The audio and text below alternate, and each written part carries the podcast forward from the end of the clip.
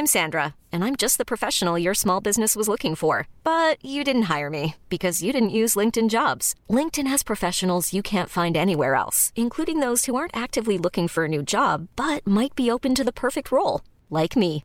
In a given month, over 70% of LinkedIn users don't visit other leading job sites. So if you're not looking on LinkedIn, you'll miss out on great candidates like Sandra. Start hiring professionals like a professional. Post your free job on linkedin.com/achieve today.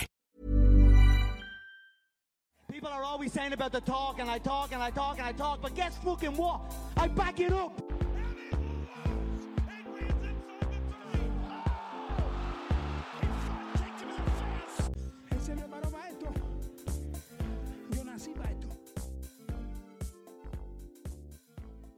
Bonjour à toutes et à tous, bienvenue au podcast La Sueur. Aujourd'hui, on s'intéresse à l'UFC, presque comme d'habitude, avec Rust. Salut Rust. Salut Guillaume. Nous avons une magnifique carte à Aus- Austin, énorme événement pour vous dire le highlight de la soirée, c'était Nate Diaz qui s'allumait son joint. Ça vous donne une idée quand même du niveau qu'il y a eu lors de cet événement. Mais trêve de plaisanter, on va commencer par le combat Sage Northcutt, Thibaut Gouti. Une troisième défaite pour Thibaut à l'UFC, dur, mais un combat encourageant. Et t'es sûr que c'est la troisième? Parce que je me demande même si c'est pas la quatrième en cinq combats. Autant pour moi, quatrième en cinq combats. Et, ah oui, et première défaite qui ne va pas, et premier combat pour Thibaut Gouti qui ne va pas à, bah, qui se termine pas avant la limite. Ouais, donc euh, c'est, on va pas se le cacher, c'est probablement le comment dire euh, le, le- le coup de sifflet pour Thibaut Gouti qui va probablement être coupé de l'UFC. Et pourtant, euh, si on peut parler un peu de son combat, honnêtement, il a fait un beau combat. Franchement, on peut pas lui enlever. Il a, euh, il a tout essayé. Il a essayé de clincher contre la cage. Il a maintenu un peu euh, Sage Northcutt contre la cage. Euh, Debout, il l'a tagué plusieurs fois. Et franchement, c'était assez stylé. Il a vraiment, il a fait tout ce qu'il a pu en fait, tout ce qu'il aurait dû. Mais c'est juste que, bah, tout simplement, en fait, Northcutt, euh, c'était trop dans tous les domaines, et que ce soit en lutte au niveau du timing, que ce soit debout au niveau de la diversité du striking, etc., que ce soit au niveau, ouais, comment dire, même des déplacements, il y avait une plus grande euh, intelligence, il était plus athlétique. Euh, Northcutt, enfin, en gros, il s'est fait un peu doubler dans tous les domaines. Et une meilleure Mais- activité globale Il aussi. Une meilleure activité Ouais. globale parce que c'est vrai qu'il y, a- y a beaucoup qui ont. J'ai vu ça sur les sociaux qui disaient oui, mais Thibaut Gouti avait les takedowns pour lui, c'est vrai, mais une fois qu'on a mis l'adversaire au sol, aujourd'hui à l'UFC, il faut réussir à faire quelque chose une fois qu'on maintient l'adversaire au sol. Et c'est ce qui a manqué à Thibaut Gouti sur ce combat-là. Ouais, exactement. Et c'est ce qui fait aussi que ça va devenir un peu plus intéressant, c'est que maintenant, du coup, les combattants auront moins tendance à faire du lay and pray, où en gros, tu mets juste l'adversaire au sol et tu te contentes de le contrôler pour gagner des points et, euh, rester tout le round en domination. Donc, en réalité, euh, si on fait les, les additions, Thibaut Gouti a clairement été dominé, en fait, euh, quoi qu'on suive, quels que soient les scorecards qu'on suit. Donc, c'était c'était juste, c'était scolaire et aucun doute sur le résultat. Et du coup, c'est probablement retour à la case. Circuit européen pour Thibaut Gouti. Malheureusement, on va passer directement au main event parce qu'on avait raison sur le Tiboura d'Eric Lewis. Non sans mal, euh, d'Eric Lewis s'en est sorti. Visiblement, le dos va bien. Donc maintenant, le Cowboy Medeiros, on s'est vraiment littéralement craqué sur notre prono. Mais, mais, mais, mais, mais, mais, Medeiros l'a joué un peu trop à Miami. Ouais, exactement. Et ben en fait, le problème, c'est qu'on on en avait parlé dans le dernier podcast, et c'est le fait que quand on n'essaie pas d'imposer un peu euh, sa personnalité et d'imposer un peu son charisme et, son, et son game plan et son jeu à Cowboy, et ben en fait, prend la confiance, et quand, à partir du moment où Cerrone a la confiance, il est vraiment inarrêtable. On l'a vu dans tous ses combats en welterweight avant qu'il se fasse un peu dominer par euh, des mecs vraiment, vraiment street crédibles. Et là, clairement, déjà, comment dire, euh, avant même, au moment des instructions, tu sais, ils se sont embrassés, ils ont fait des poignées de main, et c'était à partir de ce moment-là, ben, c'était sûr qu'en fait, euh, quand Cowboy Cerrone n'a aucune pression, c'est là qu'il est vraiment, mais c'est un sniper comme absolument personne, euh, quasiment personne dans sa catégorie, donc il a pu dérouler son striking euh, sans aucune peur, sans aucune crainte, comment dire, psychologique, rien du tout à l'arrêt de la tête. Et là, c'était que de la descente à partir de là, et comment dire, bah, c'était vraiment, c'était beau à voir, mais c'était une domination entière, totale, et euh, il n'a jamais eu aucune chance, euh, Medeiros, qu'on soit, soit très clair. Qu'on soit très clair. Voilà, et, et Cowboy qui a dit, assez justement d'ailleurs, je trouve, pour sa carrière, qu'il voudrait retourner en lightweight. C'est vrai que là, on a vu sur l'année 2017, il y a uniquement des défaites, mais il faut pas oublier que c'est des défaites contre Rafael Dos Anjos, ancien champion de la catégorie, qui a forcé Cowboy à monter et qui et vraisemblablement le prochain sur le title shot de la catégorie. Défaite contre Robbie Lawler, ancien champion top 5 de la catégorie, et Darren Till qui monte. Donc je pense qu'il a bien vu qu'il y avait euh, un top 4, top 5 inatteignable pour lui et que donc la ceinture ce serait vraisemblablement lightweight, même si là aussi c'est compliqué. Parce qu'en plus, si je me souviens bien, non seulement il a dit qu'il retourne en lightweight, mais il a demandé euh, Nurmagomedov. Oui, il demande Khabib, oui. Alors il y a un truc que j'ai peut-être pas compris dans son raisonnement ou dans la manière dont il voit les choses, faudrait quand même que quelqu'un lui explique que Nurmagomedov, c'est grosso merdo le pire match possible pour un mec comme Cowboy. C'est et en plus, euh, comment dire, Cowboy qui est pas un gros welterweight et qui, sera, qui est comparé à Nurmagomedov qui est lui énorme en tant que lightweight, c'est absolument le pire match-up possible. Donc je, je, comprends pas trop pourquoi est-ce qu'il fait ce genre de call-out. Si c'est pour euh, simplement pour euh, que, un peu de visibilité, bon, tant mieux. Mais j'espère qu'il mettra pas ses menaces à exécution parce que alors là, il va se faire mais toaster comme jamais. j'espère qu'il peut mettre ses menaces à exécution. C'est vrai que oui, ça ferait une nouvelle défaite pour Cowboy, mais je pense qu'aujourd'hui, à son âge, même si il a le record de victoire à l'UFC partagé avec Bisping et Georges Saint-Pierre, je pense qu'il sait qu'il ne sera jamais champion. Et tant qu'à faire, autant faire plaisir aux fans, autant qu'il se fasse même lui plaisir en affrontant des légendes ou potentielles légendes, quitte à, quitte à se prendre des branlées. Ouais, et je suis à 100% d'accord. À mon avis, euh, il a, j'allais dire, il a fait son deuil de, ne jamais gagner de titre et de ne jamais en avoir gagné et de ne pas en gagner dans le futur. Mais en fait, on pourrait vraiment faire l'argument qu'il n'a jamais réellement eu envie d'avoir un titre parce que la manière dont il est, la manière dont il vit et dont il voit les choses, sa, sa, philosophie en tant que combattant, en fait, elle n'est pas du tout, du tout, du tout adaptée à un champion dans une organisation comme l'UFC. Mm. Donc en fait, maintenant, il a fait son deuil de tout ça. Je pense qu'il se, comment dire, il se fait même plus d'illusions et il n'essaie pas de se convaincre de quoi que ce soit. Et du coup, là, je pense que je suis d'accord avec toi. Il va juste essayer de chercher les combats les plus stylés possibles contre des légendes ou des, des, comment dire, des noms qui ont déjà été cimentés, tu vois. D'où mon incompréhension de Nurmagomedov, parce que Nurmagomedov, c'est une légende en devenir, mais c'est encore un peu un mec qui a l'écro et tout ça, donc je piche pas trop son call-out. Mais ouais, en lightweight, il peut, il peut prendre des légendes, il peut prendre des gros noms, euh, comment dire, comme Anthony Pettis, peut-être un rematch, comme, euh, je sais pas, Clay Guida s'il remonte. Euh, enfin, vraiment, il a, il a, de quoi faire avec des mecs qui ont déjà tout vu, tout connu et qui sont un peu dans le même bain, tu vois. Genre le, le, le pédiluve des mecs qui ont plus rien à prouver. Donc, ouais. Maintenant, ça va être un, comme un legend, tu vois, comme disait Chelsonen, un legend ass kicking tour, tu vois. Il va se mettre à à combattre que des légendes et puis à faire un peu son beurre. Quoi. Ce serait beau, ce serait beau. Et c'est tout ce qu'on lui souhaite. Avant les pronostics de l'énorme UFC on Fox Emmett versus Stephens. Pardon, petit, euh, petit Roland là qui a remonté. On va, on va répondre directement à vos questions. Petite actualité cette semaine MMA. On commence par la question de I'm the Frog. Tiens, j'ai une question pour les prochains podcasts. Comment peut-on avoir un doute sur le résultat de Habib versus Ferguson en revoyant Ferguson Lee malgré le cut et son infection chelou, euh, Staff Infection, oui, Lee a Mount Ferguson a été à deux doigts de le ticker en ground and pound en fin de round 1. Bon, après, ça n'a pas loupé, il était cuit. Mais s'il est Mount par Lee, selon moi, ne devrait pas voir le jour contre Habib. À part ça, podcast au top, comme d'hab. Merci beaucoup, merci beaucoup. Et, euh, puis euh, encore d'autres encouragements, merci. donc pourquoi on peut avoir juste un doute? C'est vrai que de base, je pense qu'il faut avoir une, espèce de précaution, de petite couverture à mettre pour chaque combat de MMA avec le nombre d'upsets qu'il y a eu ces dernières années.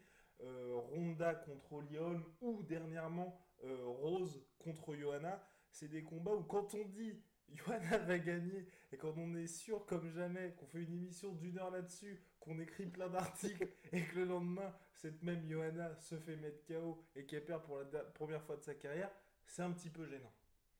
Oui, c'est un peu malaisant. Après, pour ce qui est du cas de euh, Ferguson contre Nurmagomedov, en fait, je mettrais quand même une petite précision euh, sur le commentaire, c'est que Ferguson et Habib n'ont pas le même type de lutte. Et c'est là, en fait, où je pense que paradoxalement, euh, il peut être plus piégeux pour Nurmagomedov, pour il peut être plus piégeux pour Nurmagomedov, comment dire, que pour, que pour Kevin Lee.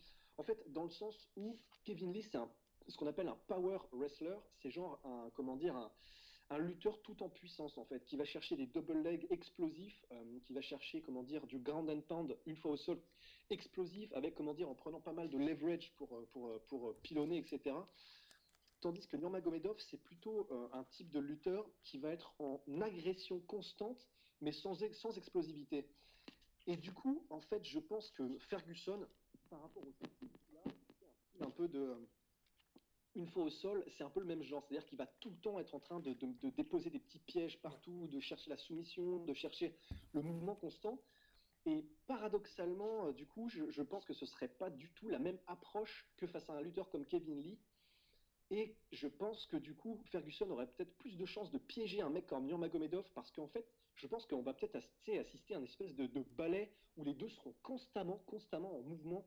Nurmagomedov en train d'essayer de, de, contrôler euh, Ferguson et Ferguson en train toujours d'essayer de se, de se mettre sur son dos, de rouler sur ses, de rouler sur dans un monde idéal, dans un monde idéal. Dans un monde idéal. Parce que c'est vrai que j'ai beaucoup de mal à imaginer Ferguson. C'est vrai que tel que tu le présentes là, le combat, je pense tout de suite à Habib qui essaye de maintenir euh, Ferguson au sol et Ferguson qui nous fait cette espèce de truc de serpent là, on se dit putain d'où est-ce qu'il sort? Mais à mon avis, avec toutes ces clés de jambes, ces clés de bras, ces machins, il réussira à coincer Ferguson. C'est possible, c'est possible. Mais en fait, là, c'est vraiment, tu sais, il y a tellement d'inconnus sur une fois qu'ils seront au sol tous les deux, parce que c'est tellement tous les deux des Jedi une fois au sol, qu'en fait, on peut pas vraiment savoir, je pense. Mais en fait, ouais, du coup, juste par rapport à Kevin Lee, tu sais, Kevin Lee, c'est un mec qui est tellement putain de stokos qu'une fois qu'il t'a amené au sol, il te maintient dans une position et tu ne sors pas de cette position. Alors que Nurmagomedov, il n'est pas du tout dans la même optique, et du coup, je pense que ça va être un game, un, un game, un jeu totalement différent. le mec n'en peut plus. Et donc voilà, en tout cas, euh, à voir. Oui, dans tous les cas, c'est vrai que ce sera un combat complètement différent, mais euh, pour notre chat M de Fox, c'est vrai que la staff infection de Kevin l'avait considérablement euh, gêné pour le combat, puisque c'est vrai qu'après le round, le premier round où il avait causé beaucoup de problèmes à Ferguson, il était complètement cuit. Ouais, Carrément. Et du coup, d'ailleurs, euh, au passage, ça va être vraiment intéressant de voir le prochain combat de Kevin Lee. Parce qu'il y a moyen qu'il ait pris une autre dimension, et il est encore jeune, hein, il a 26 piges. Et du coup, à mon avis, Kevin Lee, c'est pareil. Lui, ça va être un des très, très, très gros clients à suivre pour les prochaines années. Les prochains mois d'abord. Bref, première question. Faites deuxième question. On s'attaque aux légendes. Question Snapchat. Alors pourquoi est-ce que Fedor combat toujours le dernier empereur, qu'as-tu fait? Qui était le GOAT incontesté, incontestable, intestable, il y a de ça 5 ans, et qui désormais, aujourd'hui, c'est une légende, j'ai presque envie de dire, parmi tant d'autres. Ouais, alors, bon, là, je te trouve un peu dur, parce que comme il n'a jamais été prouvé qu'il a été dopé, et donc on n'en sait rien, hein, il y a toujours machin, pour moi, ça reste le GOAT, parce que... à ce point? euh, pour moi, ça reste le GOAT. En fait, ça reste le GOAT, mais euh, tu vois, il y a toujours les, comment, comment est-ce qu'on définit le, meilleur de tous les temps? Pour moi, ça reste le GOAT dans le sens, c'est pas nécessairement le meilleur de tous les temps. Si tu mets là tout de suite tous les combattants dans leur prime, eh, il bat tout le monde. je, ça, j'en sais rien. Mais en gros, c'est GOAT dans le sens, pendant 10 ans, il a été invaincu et il a fait passer le MMA à son époque à un niveau supérieur. Donc pour ça, euh, c'est le GOAT. Et alors en fait, bah, pour répondre à la question, euh, à la question, du coup, ce serait, je dirais que Bon, premièrement, il y a le fait qu'en fait, un mec comme Fedor, comme tous les combattants de ce niveau-là, mais en gros, euh, ça reste tout le temps, c'est dans leur gène. Ça restera des combattants à vie. C'est-à-dire que si personne ne leur met un stop, ils, combattraient, ils, continueraient de combattre toute leur vie, en fait. S'il n'y avait pas un palmarès où, en gros, il y a marqué cinq défaites d'affilée, où ils se disent, bon, ok, ils combattraient toute leur vie. Donc, il y a déjà ça, le fait que Fedor, il a ça dans le sang. Mais en fait, aussi, j'ajouterais un petit truc, c'est que euh, je pense que Fedor est russe, et en fait, il y a un truc qui, à mon avis, doit jouer, c'est qu'il n'a aucune pression du, des autres combattants, des médias et, de toute la population à laquelle lui euh, a affaire tous les jours et au jour le jour. Et c'est pas comme s'il était connecté sur les réseaux sociaux non plus. Ben oui, et à mon avis, ça, ça joue énormément. Parce que du coup, il doit rester dans son club où personne ne doit oser lui dire, euh, mec, euh, il est peut-être temps de raccrocher les gants, tu vois, personne n'osera. Donc il, est en confiance, euh, il lit pas forcément, je pense, la presse, il n'est pas sur les réseaux sociaux, et ses managers, c'est pas eux qui vont lui dire d'arrêter parce que c'est la poule aux odeurs. Un mec comme euh, Chuck Liddell, un mec comme euh, Kane Velasquez bientôt, etc. Je pense que les gens lui, les gens lui diront, tu vois, les mecs de sa team, il, lira les commentaires sur les réseaux sociaux, les, journalistes lui feront comprendre à mots couverts. Fedor, il n'a pas toute cette pression, et donc en fait, je pense qu'il a, il a, il ne le considère même pas vraiment en fait. Je pense que Fedor, c'est uniquement quand lui et lui seul décidera qu'il en a marre qu'il arrêtera. Mais sinon, il n'a tellement aucune pression qu'en fait, bah, il n'a aucune raison d'arrêter pour l'instant dans sa, propre schéma de pensée, je pense. Et, c'est presque le plus le plus dommage finalement parce qu'en soi on est content de voir Fedor combattre mais c'est vrai que le seul le seul point négatif, on est content. C'est vrai que quand on le voit combattre avant Matt Mitrion, avant qu'il se fasse mettre KO, on était content, on se disait c'est le retour de Fedor. Et c'est vrai que finalement, c'est ensuite quand il y a les, quand il y a les défaites qu'on est, qu'on est triste, mais plutôt par rapport à ce qu'il était avant. Parce que c'est ça aussi, c'est il peut pas effacer son passé. Et c'est pour moi, là où il y a le, le côté GOAT, ce statut s'est un peu effrité au fil des années, c'est que pour moi, on est le plus grand de tous les temps quand on part au sommet. Et quand on a été au sommet comme Anderson Silva, et qu'ensuite on part pendant. Enfin, qu'on part. On continue de combattre, qu'on enchaîne les défaites, qu'il y, a le dopage, on ternit tout cet héritage. Un mec comme Georges Saint-Pierre, il est parti au sommet, enfin au sommet. Il avait toujours sa ceinture, voilà. Il est revenu, il regagne une nouvelle ceinture. Niveau de l'héritage, c'est parfait. C'est pas comme si le gars il enchaîne 15 défaites ou je sais pas trop quoi, et que les gens, la génération d'aujourd'hui, va complètement oublier ce que GSP a fait. Anderson Silva et Fedor, on demande à un gars qui découvre tout juste le MMA, ils vont se dire Ah ouais, pas terrible ce gars. Ouais, c'est clair. Et c'est vraiment compliqué, mais, mais c'est tellement impossible à gérer, tu sais. Il y a aussi le fait que, et c'est horrible, mais je pense que vraiment par essence, pour un combattant de, de, tu sais, il y a des combattants de bon niveau, de très bon niveau, et il y a les légendes parmi les légendes. Là, vraiment, on est dans les légendes parmi les légendes. Et je pense que pour ces mecs-là, c'est vraiment impossible à gérer en fait. Parce que quand tu as un mec comme Georges Saint-Pierre, qui est vraiment un des meilleurs de tous les temps, mais qui n'est pas le meilleur de tous les temps parce qu'il n'est jamais monté d'une catégorie où il n'a jamais pris de risques qui ont cimenté sa, son palmarès. Pardon? Quand il est. ouais Pardon? Pardon? Il n'a jamais, il a jamais pris des risques à part, à part quand il a pris Bisping et que c'était Bisping le plus prenable des middleweight quand il est monté à ce moment-là je sais que je vais m'attirer les foudres des gens, et toi le premier, mais je le maintiens, tu vois. Et à mon avis, il y a aussi le fait que du coup, c'est plus facile pour un mec comme Georges Saint-Pierre d'arrêter, parce que tout simplement, à, la base, ce mec-là, c'est un mec qui gère sa carrière. Il a géré sa carrière. Il n'est jamais monté combattre Anderson Silva quand Anderson Silva était le GOAT. Il est monté que quand, euh, comment dire, le feu s'était un peu éteint et qu'il pouvait un peu marcher sur les braises, tu vois.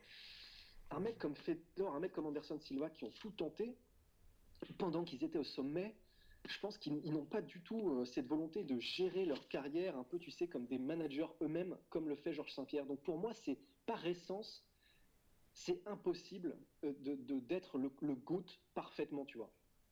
Parce que si tu si es, si es au-dessus de tout le monde et que tu le sais et que tu es assez intelligent pour le savoir et le gérer, eh ben dans ce cas-là, tu prends aucun risque, mhm. Georges Saint-Pierre. Et si tu es GOAT et que du coup tu prends tous les risques, eh ben tu vas continuer à prendre tous les risques au fur et à mesure de ta carrière, quoi qu'il arrive, et du coup, ça ne paiera pas euh, une fois que tu arriveras à un certain niveau, tu vois. Je m'embrouille un peu, mais tu vois ce que je veux dire, je pense. Entièrement d'accord, et c'est vrai que oui, il y, a une grosse différence, ou même Dimitri Johnson qui grappille un peu, ou éventuellement Conor McGregor dans quelques années, eux, ils ont vraiment tout ce côté marketing que Fedor et Anderson Silva, même si Anderson Silva est très présent sur les réseaux sociaux, n'ont pas. Donc, dans, dans, dans ce cas-là, calcul de carrière, etc. Bref. Exactement.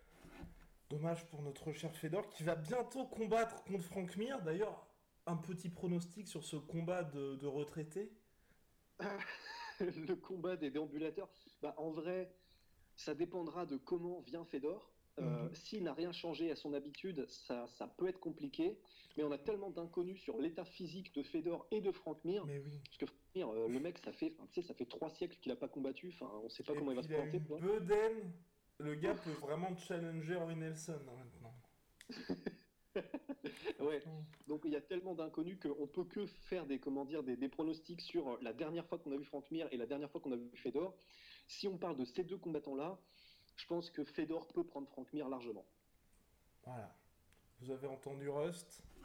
Et c'est pas un hasard, à mon avis, s'ils ont fait le match-up, oui. Fedor oui, bah, l'objectif serait quand même que Fedor aille le plus loin dans la compétition. au moins battre une personne, tu vois, dans le roster. Hein. sérieux, les gars. au moins battre quelqu'un, s'il vous plaît. Bah ouais. Mais en tout cas, ça pourrait être assez compliqué parce qu'ensuite, le gagnant de ce combat-là rencontre le vainqueur de Ryan Bader contre King Mo. Et sachant que Ryan Bader et King Mo, qui sont pourtant théoriquement en light heavyweight, ouais. dont la vie toujours plus gros que Fedor, et plus technique et plus jeune et qui ont plus faim, Là, ça, ça va, ça va sonner le glas. On va Fais voir. gaffe. Troisième et dernière question.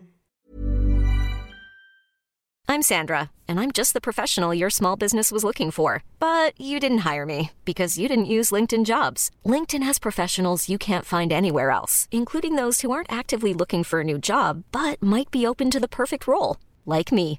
In a given month, over 70% of LinkedIn users don't visit other leading job sites. So if you're not looking on LinkedIn, you'll miss out on great candidates like Sandra. Start hiring professionals like a professional. Post your free job on linkedin.com/achieve slash achieve today. mais pas des moindres. Mm. Votre avis sur Cody No Love qui veut sa revanche sur TJ Dilla Show C'est parti. Alors là, là j'attends cette revanche avec impatience. Enfin, ou j'attends juste le retour de Cody No Love parce que c'est vrai qu'il s'entraîne beaucoup Muay Thai ces derniers, ces- derniers temps. Je pense qu'il va revenir avec, euh, avec les crocs. Ouais, il va probablement revenir avec les crocs euh, plus que jamais. Après, euh, de toute façon, c'est cool parce que c'était la première défaite en carrière. Donc forcément, il va ça- le Cody Glove qui va nous revenir, ça va être une version améliorée comme on n'a pas idée. Il aura forcément changé tellement de trucs que, euh, en bien ou en mal, et ça on verra, mais ce sera un Cody Love totalement différent auquel on aura affaire pour les prochains combats. Après, j'aime pas tellement, un peu tu sais comme Johanna Jedrzejczyk, j'aime pas tellement le fait qu'il reste bloqué comme ça sur TJ Dillashaw. Parce que ça montre que là, en gros, son ego, il est resté prisonnier de ce combat. Et j'aime pas trop ça parce que il peut pas progresser sereinement en tant qu'artiste martial s'il reste, tu sais, les œillères et les yeux rouges euh, comme mais, ça, tu vois. mais elle est terrible aussi cette défaite. Parce que je suis à sa place, je suis à la place de son camp. Le gars est passé à 10 secondes de mettre KO TJ Dillashaw puisqu'il le met knockdown en toute fin de première. Donc imaginons, on est le camp, on aime Cody, on se dit c'est terrible parce que j'ai réussi, j'ai réussi à le mettre knockdown comme à tous mes autres combats où j'ai mis knockdown un gars. Et là il y a juste eu la cloche qui m'a empêché. Donc finalement, pourquoi est-ce que je devrais changer ma stratégie pour le futur? Et c'est ça le pire, c'est qu'en fait, je pense que tu as raison. Si ça se trouve, son camp et lui-même se sont dit on était de niveau égal et ça aurait pu aller d'un côté ou de l'autre, on l'a bien vu, tu vois. En réalité, quand on ah, et, et alors j'ai aucune prétention de m'y connaître mieux dans leur domaine que les entraîneurs de Garbrandt. Mais seulement comme leur ego est un peu dedans et qu'ils sont émotionnellement liés au combat, peut-être que je, peut-être qu'ils ne voient pas comme quelqu'un qui aurait, comment dire, euh, une perspective un peu plus froide, ce qui s'est passé. Et en réalité, bon, faut, faut quand même être honnête, tu vois, Dillashaw a mille fois plus d'armes à sa disposition et mille fois plus techniquement affûté que, que Cody Garbrandt, tu vois. Il a plus de choses à proposer. Et du coup, j'espère qu'ils ne se diront pas que c'était vraiment, tu sais, un jet de pièces euh, qu'ils ont, euh, qu'ils ont eu du mauvais côté et que du coup, il n'y a pas grand-chose à changer, seulement à prendre la revanche, tu vois. Donc, à voir. Mais euh, j'aurais bien aimé quand même que Cody Garbrandt prenne un premier combat d'abord pour se remettre se remettre sur les rails. Et une fois qu'il est remis sur les rails, du coup, là, il arrive, tu sais, pleine balle euh, vers Dillashaw pour la revanche. Mais contre qui? Parce que c'est vrai que cette catégorie-là, aujourd'hui, pour moi, il y a vraiment un top 5 de tueurs à gage. Donc, euh, enfin, Line- Lineker, Rivera, Cruz, Dillashaw et notre pote Gabrandt, Pourquoi pas Rivera? Ils ont jamais combattu ils ont jamais combattu, effectivement. Mais est-ce que ce serait pas... Là, c'est plus pour la stratégie matchmaking de l'UFC. On sait que Lineker est au-dessus des trois. Rivera, aujourd'hui, je pense que pour moi, il est sur la pente vraiment ascendante. Et peut-être que l'UFC, ils sont en train de se dire, on tient peut-être notre futur champion avec ce mec-là, ou euh, le prochain title contender. Donc est-ce qu'on gâche pas potentiellement ça, alors qu'un Dominique Cruz, Cody, ça pourrait très bien faire l'affaire Ouais. Alors après, voilà, la question, et je suis, en fait- fait, t'as raison, je pense que je suis d'accord avec toi, ce serait un peu se cramer le Joker, tu vois, que de, mettre Rivera contre Co- Cody Garbrandt, vu ce qu'il risque. Du coup, euh, c'est vrai, peut-être Rivera lui faire gagner encore un combat et le mettre directement, euh, comment dire, dans la fosse au lion pour le titre. Et en attendant, j'avoue, peut-être pour, pourquoi pas Cody Garbrandt euh, contre Dominique Cruz pour une, peut-être, tu sais, un, pas une revanche parce qu'il a déjà gagné, mais s'il finit Dominique Cruz, là, la hype reprend, tu vois. Et puis Voilà. Dominique Cruz, qui est maintenant commentateur, enfin ça... Il a plus rien à prouver dans la catégorie. Bon, un mec Voilà, prend ta retraite. et, euh, si, on, si on peut se permettre, il n'est pas très dangereux non plus dans le sens où il peut pas humilier euh, Cody Garbrandt. Techniquement, techniquement, il pourrait l'humilier. Techniquement, mais comme on l'a vu, euh, techniquement en fait, maintenant ça marche plus Non. tellement Cody Garbrandt est rapide, affûté et aussi euh, il a, il a, un, il a un jeu et un type comment dire, un, un- un style qui fait que ça match up très très mal avec Dominic Cruz. Donc à voir. Bien Bon, bon, on a répondu aux questions. Maintenant, on va faire le point sur cette énorme UFC on Fox Emmett versus Stephens. Attention les yeux, UFC on Fox 28, hum, qui montre bien que l'UFC se fout de plus en plus de notre gueule. mais euh, mais faut-il y voir un- une manière de faire euh, levier au niveau des, des négociations? Puisque c'est vrai que les cartes de la Fox étaient habituellement très très lourdes en comparaison avec les, les autres UFC Fight Night et là euh, bon on sait pas. C'est euh, c'est vraiment c'est de la politique tout ça et c'est un peu chiant que le sport en pâtisse et que les spectateurs en pâtissent parce que qui veut, enfin sans déconner, hein, on, on aime bien euh, Emmett et Stephens, mais c'est tout au mieux un combat d'entrée de main card pour une carte digne de ce nom, tu vois. Un main event, euh, enfin franchement, faut vraiment pas s'y connaître du tout pour payer son putain de ticket dans la salle, quoi. Oh, oh, oh, oh, exactement. Mais ce qui est, ce qui est assez marrant marrant marrant ou cocasse plutôt euh, c'est que le fameux Josh Emmett Jeremy Stephens pourrait avoir de grandes incidences sur la catégorie featherweight puisque Et oui, pour- Emmett numéro 3 Stephens qui est 8ème si je me trompe pas 8ème 8ème ou Ouais, 7ème ouais. Bref, alors, quel pronostic pour ce choc tant attendu? C'est chic, c'est choc. Bah écoute, euh, pff, Jeremy Stevens, en fait, il est tout le temps, il- lui, il est vraiment constant, c'est-à-dire qu'il reste au même niveau tout le temps, il n'a pas de day off ou de. Lui, c'est ça qui est vraiment bien, c'est que Jeremy Stevens, qui est hyper, ultra dangereux, ça reste vraiment un super maître étalon pour savoir où en est un combattant lorsqu'on le met face à lui. C'est un mec qui est toujours de niveau genre 5e, 5e mondial, top 5, top 10, et du coup, c'est vraiment intéressant de lui mettre un mec comme Emmett, qui est pas tout jeune, mais en gros, qui, est en train de rentrer dans son prime et qui est en train de se faire un nom pour lui-même, un gros lutteur euh, Emmett et qui découvre aussi du pouvoir de chaos. Mais euh, je pense que euh, même si la puissance euh, athlétique sera sûrement du côté de Emmett, je, mets quand même Stevens gagnant parce que je pense que je pense que sa science du mouvement et du striking sera suffisante pour dispenser de Emmett. Même s'il sera probablement mis au sol, je pense pas qu'Emmett réussira à le maintenir. Donc euh, je pense que ce sera une, une chirurgie de la part de Stephens. Par décision? Ouais, je pense décision. Je le vois mal finir un mec comme aussi solide que Emmett. Oh. Eh bien, moi, je vois. KO. KO de notre très cher euh, Josh Emmett. Ouais.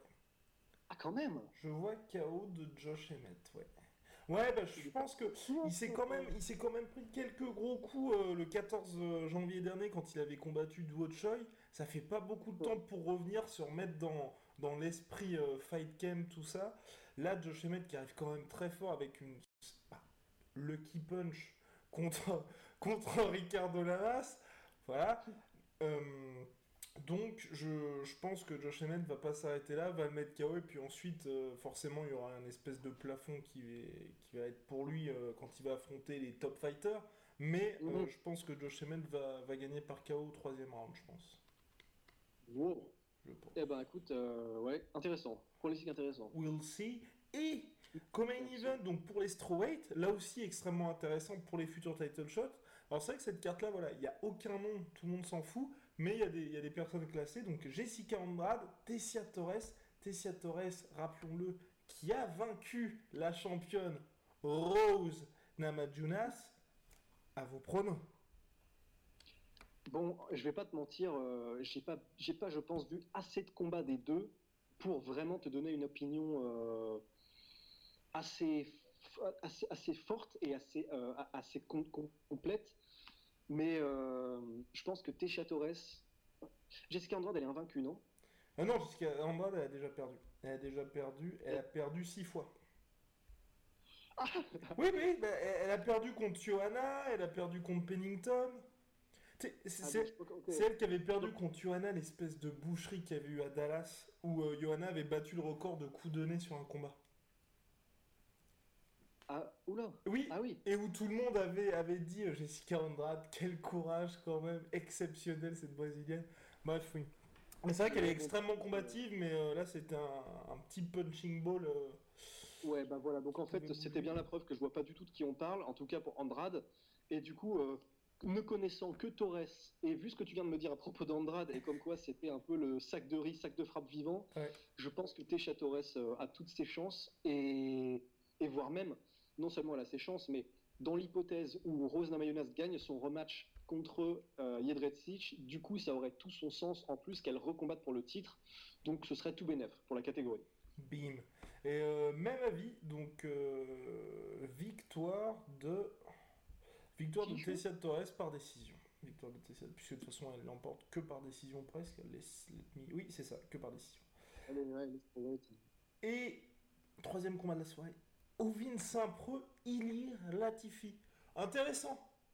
Ah, intéressant. Et même, je suis étonné qu'ils le mettent pas un peu plus haut dans le Mm. dans la soirée. Honnêtement, ça, ça aurait très bien pu être le main event. hein. Enfin, on va pas se mentir. euh, Vu, vu la qualité du truc. Bon, alors du coup, euh, pour le combat, Ovin Saint-Preux, Ilir Latifi. C'est compliqué, je trouve, hein, parce qu'Ovin Saint-Preux, c'est vraiment un gars qui est capable du pire comme du meilleur. Exactement, c'est un mec qui est tellement inconstant qu'il est compliqué de faire un pronostic. C'est un peu comme Uriah Hall. D'un autre côté, il est inconstant, mais il est énorme pour un light heavyweight, énorme. Euh, il a une très très, il, il a un background de lutteur et de très bon niveau. Euh, et il est extrêmement imprévisible, debout et surpuissant au niveau de ses kicks. euh, Demandez à de- Corey Anderson. Demandez, parlez-en à Corey Anderson. Euh, du coup, je pense que Ilir Latifi, qui ne, je pense pas qu'il présentera assez de menaces debout. Il n'est pas Ouais. assez diversifié, il n'est pas assez dangereux debout. C'est un, c'est un lutteur de très bon niveau aussi, mais euh, là, euh, dans tous les domaines, à, à part en lutte offensive en tout cas, mais dans tous les domaines, je pense que Ovin Saint-Preux va, va, va dominer Ilir Latifi. Là je vois un petit flash de, un de Saint-Preux. Je pense euh, un bon gros middle kick des familles, là, un truc de boucher là. Je pense que ça peut faire, ça peut trouver son chemin euh, à travers les organes de Latifi. Allez, bim. Même chose, victoire de OSP. euh, je vois bien. Je vois bien une soumission. Je vois bien une soumission d'OSP deuxième round. Deuxième round de soumission. Ça, vend, ça vend de flouk là, ça spécial Ouais. Allez, de toute façon, on verra. Et enfin, pour clore cette, euh, cette main card, Mike Perry, Max Griffin. Euh, pour moi, c'est un peu un combat euh, pas cadeau, mais ou presque pour euh, remettre en scène Mike Perry, qui, avait, qui a perdu contre le plus dangereux des Argentins dernièrement. Et qui là, en fait, je pense que c'est un bon moyen pour lui de revenir, de s'offrir le chaos, et puis ensuite de voir un petit peu plus haut dans la catégorie. Ouais, je suis d'accord. Donc, euh, enfin, vraiment, alors là, euh, pour faire ça en vitesse, à mon avis, euh, c'est un bon gros chaos pour Mike Perry. Je connais pas bien son adversaire, mais attends, c'est quoi son palmarès, c'est son adversaire? Max Griffin, bah, il enchaîne victoire-défaite à l'UFC. Ah oui, ah oui, donc en fait, c'est vraiment un cadeau. Oui, euh, genre, voilà. c'est même, c'est même pas un, un open comer, un, un prospect euh, qui aurait ses chances contre Mike Perry. C'est juste un mec qu'on envoie à l'abattoir. Bon, bah, dans ces cas-là, je pense que euh, c'est c'est une boucherie. Ça va être du KO round 1 pour Mike Perry.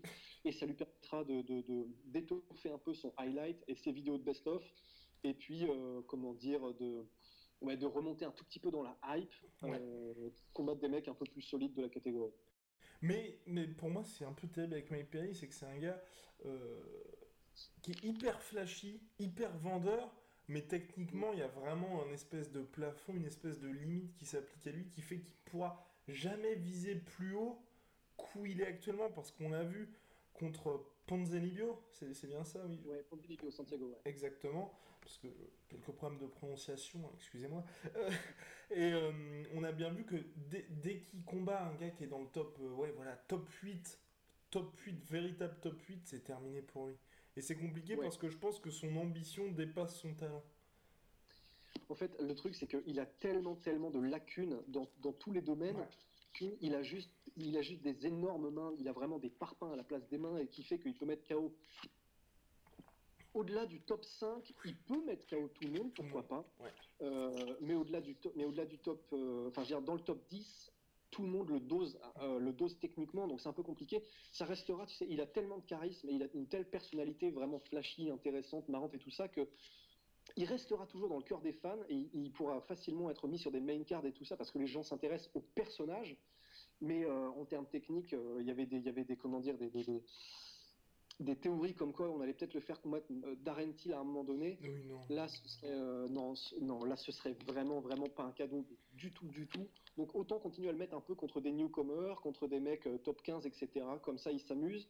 il y a un semblant de, de, de comment dire de d'équité au niveau des skills, mais ce mec-là, ouais, enfin, jamais, jamais, non, non, seulement il sera jamais champion, mais ça va être totalement toujours le gars qui monte jusqu'à ce qu'il combatte le gars un peu les guides et que qu'il se fait exploser, il redescend quoi. Après, il y a peut-être aussi une question de game plan parce que c'est vrai que le gros problème que j'ai aussi avec Mike Perry, c'est que c'est un manga qui veut uniquement la bagarre. Ça fait plaisir aux fans, mais c'est pas comme ça qu'on gagne des combats.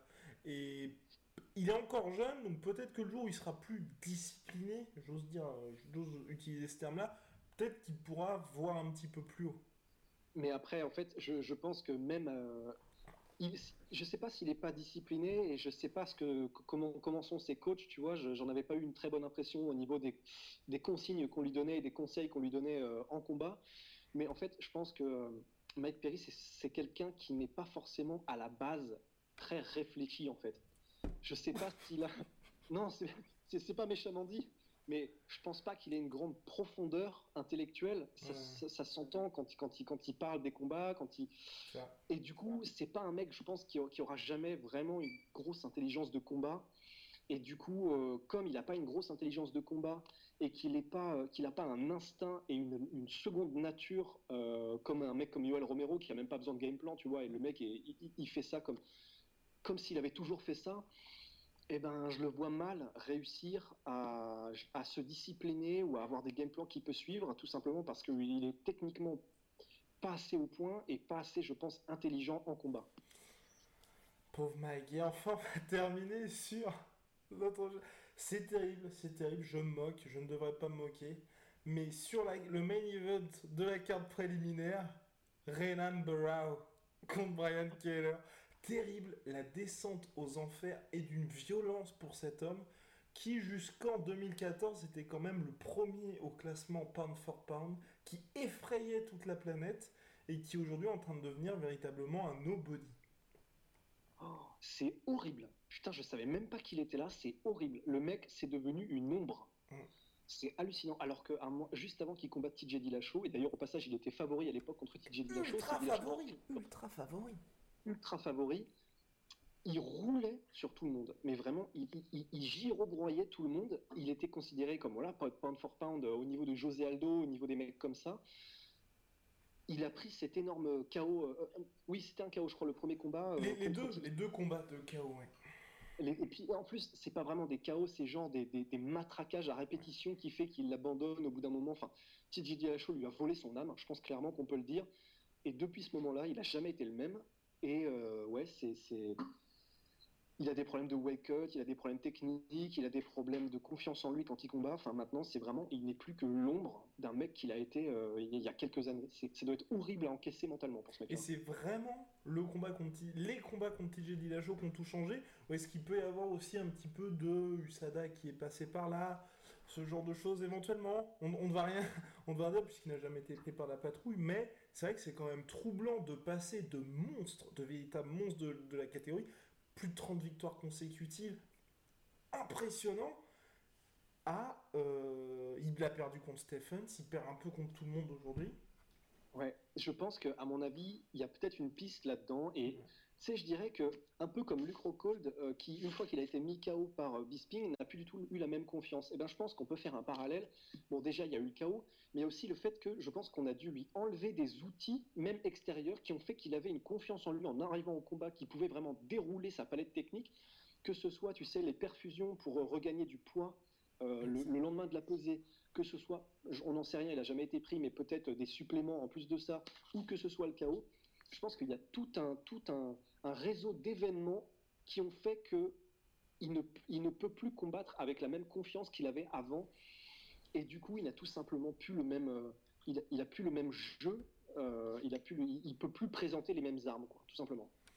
Bref, terrible. Comme quoi, MMA, tout va très vite. C'était Ouais, le podcast de la semaine. Vous pouvez nous poser les questions donc sur Snapchat, Twitter, Instagram, Facebook, à chaque fois par DMs.